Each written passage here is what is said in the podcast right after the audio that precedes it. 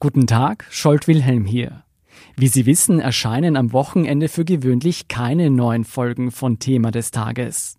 Um Sie in dieser Zeit dennoch mit interessanten Beiträgen zu unterhalten, wollen wir künftig am Samstag spannende Folgen unserer vielen anderen Standard-Podcasts featuren. Und am Sonntag gibt es ab sofort ein Lesestück unserer Produktion, der Standard zum Hören. In unserem heutigen Lesestück kritisiert Autor Dietmar Krug die zwanghafte Verdrängung der menschlichen Sterblichkeit durch die Leistungsgesellschaft. Und er hinterfragt die Pandemiehysterie und angstschürende Todesrankings vor dem Hintergrund umstrittener Corona-Maßnahmen. Vorgelesen wird Ihnen der Artikel von meiner Kollegin Andrea Tanzer. Der Standard zum Hören finden Sie auf derstandard.at slash podcast und überall, wo es Podcasts gibt.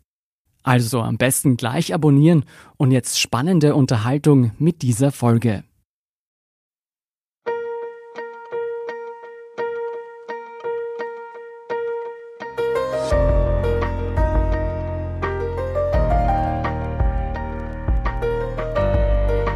Der Standard zum Hören. Unsere spannendsten Lesestücke. Vorgelesen von Andrea Tanzer. Heute für immer alt von Dietmar Krug. Googelt man den Begriff Altersschwäche, erhält man gleich auf der ersten Seite Ergebnisse, die einen belehren, dass das Phänomen der Vergangenheit angehört. Altersschwäche AD.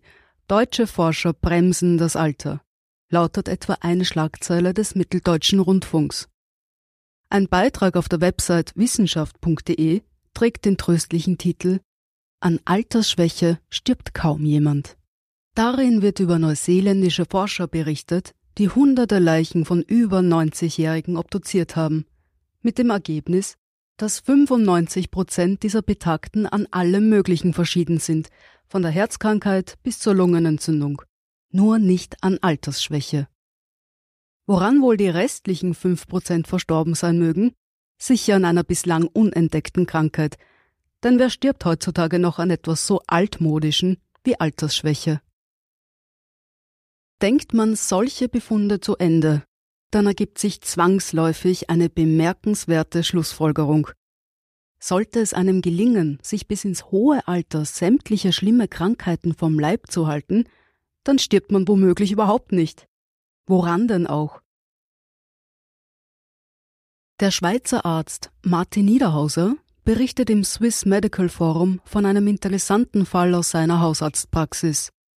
Die 85-jährige Urgroßmutter mit etwas erhöhtem Blutdruck, leichter Diabetes und etwas Osteoporose geht am Abend normal zu Bett und am Morgen steht sie nicht mehr auf.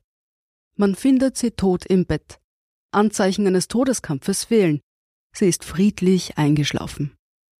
Woran ist diese Urgroßmutter nun gestorben? Der Hausarzt hat ja die wichtige Pflicht, eine außergewöhnliche Todesursache festzustellen. Er wird dann einfach Herzschlag schreiben, wobei das eigentlich falsch ist. Diese Urgroßmutter ist nicht an einer Herzkrankheit gestorben, sondern an der häufigsten Todesursache in der Schweiz, nämlich an hohem Alter. Und genau diese kann man nicht kodieren. Der Arzt hatte es vor Jahren einmal versucht und tatsächlich Altersschwäche in das Formular eingetragen.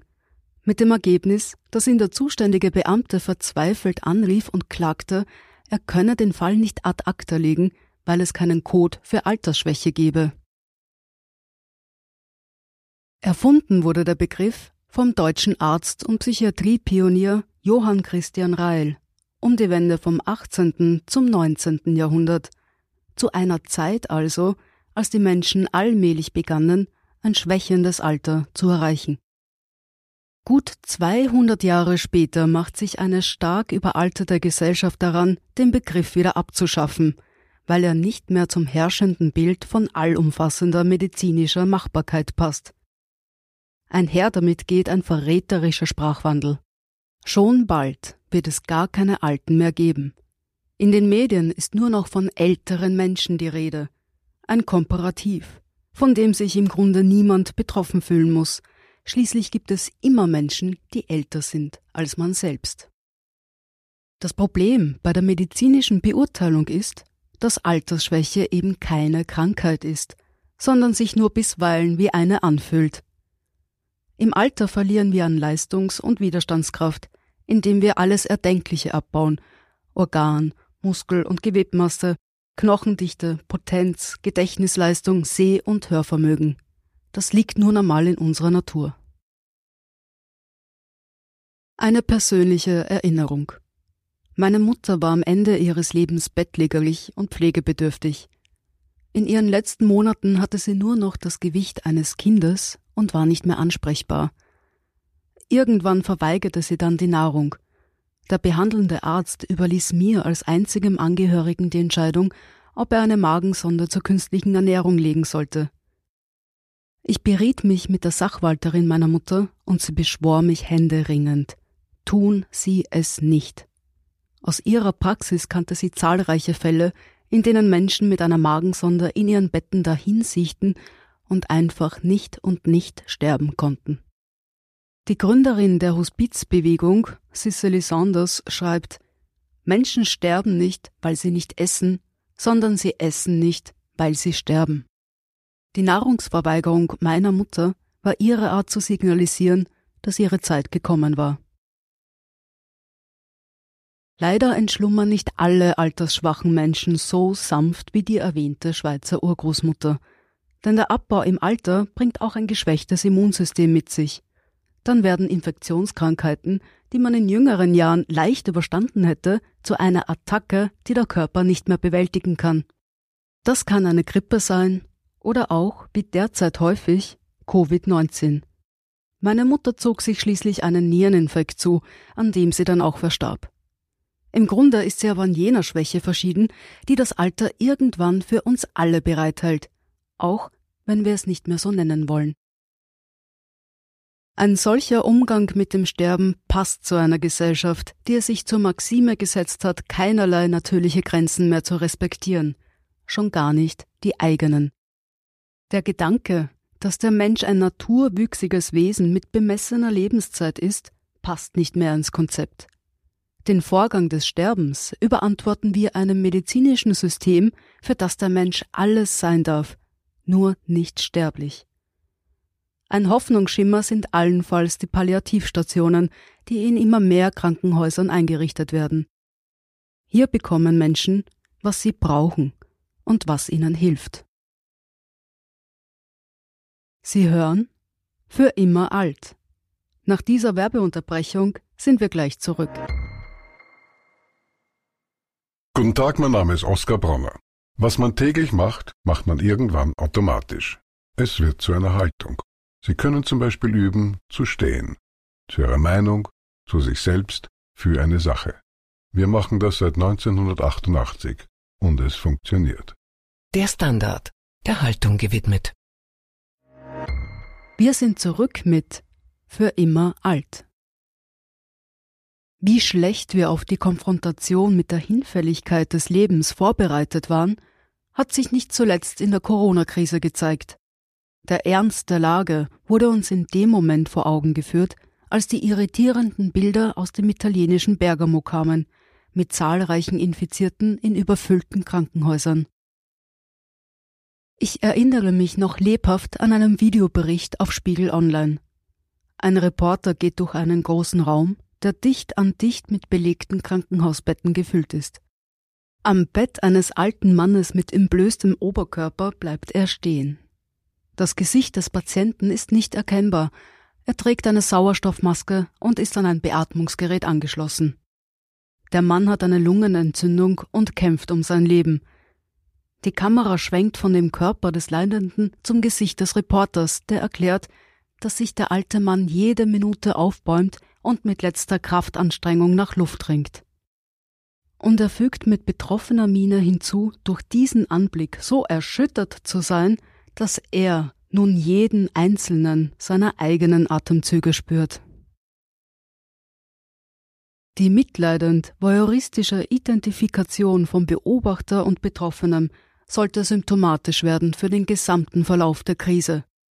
Zwar werden Experten und Expertinnen nicht müde zu betonen, dass eine Corona-Infektion fast ausschließlich für vorerkrankte und alte Menschen lebensgefährlich sei, Bei den allermeisten Infizierten nimmt die Krankheit hingegen, ähnlich wie jede Grippe, einen harmlosen bis mittelschweren Verlauf.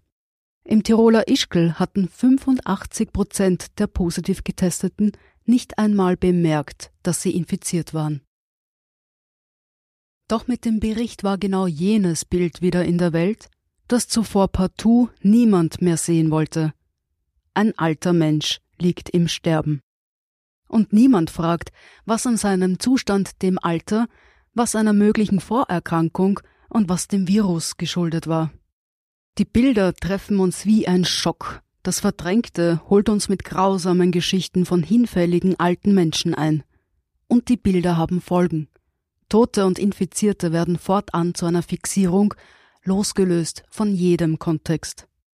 Der Skandal ist von Anfang an nicht etwa, dass das italienische Gesundheitssystem so katastrophal ausgestattet ist, dass es mit dem Ausbruch einer solchen Epidemie auf der Stelle heillos überfordert ist. Der Skandal ist nur noch, dass die Menschen sterben.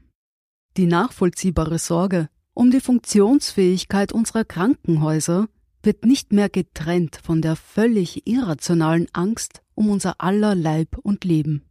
Hinter den Masken, die das Atmen schwer machen, keimt bei vielen die Panik, dass eine Corona-Infektion ein sicheres Todesurteil bedeutet.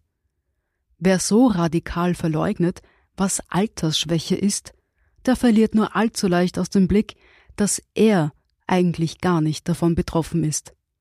Plötzlich sehen wir alle alt aus. Die Medien greifen die Stimmung auf und reagieren völlig kopflos, befeuert von einem österreichischen Bundeskanzler, der gezielt auf den Faktor Angst setzt und vor hunderttausend Toten warnt. Bald wird jeder von uns jemanden kennen, der an Corona gestorben ist.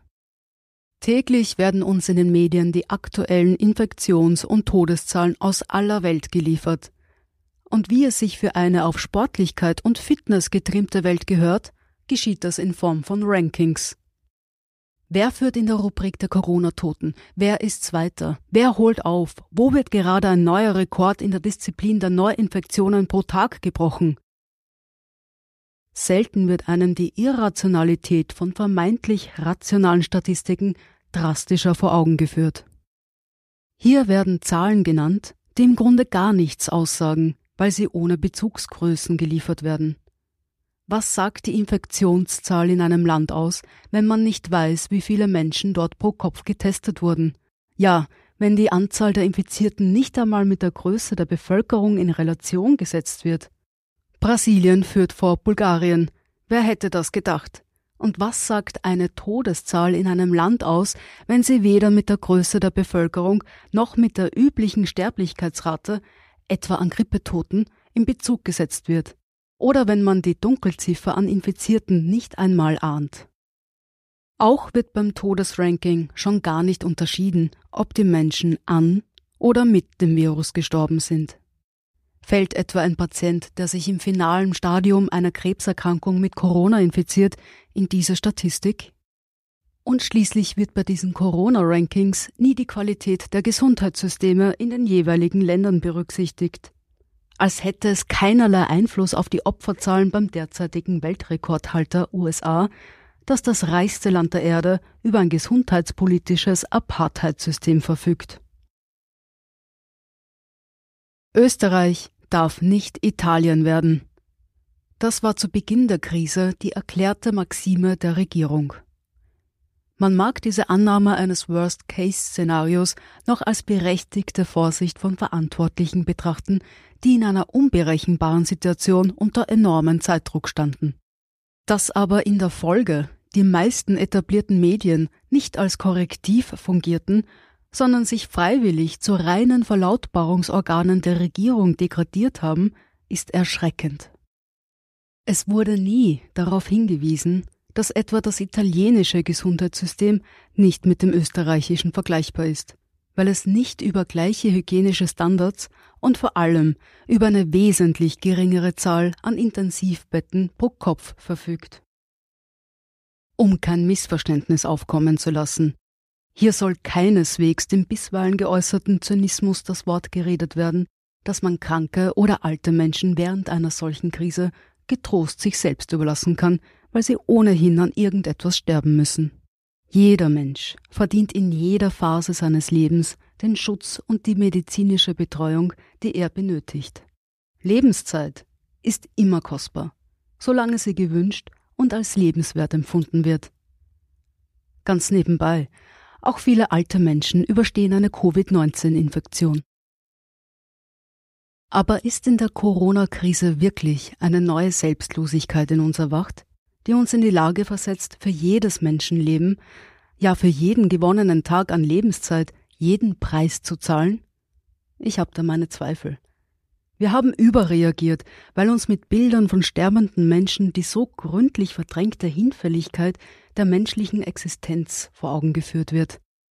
Es war nur eine Frage der Zeit, bis so etwas passiert.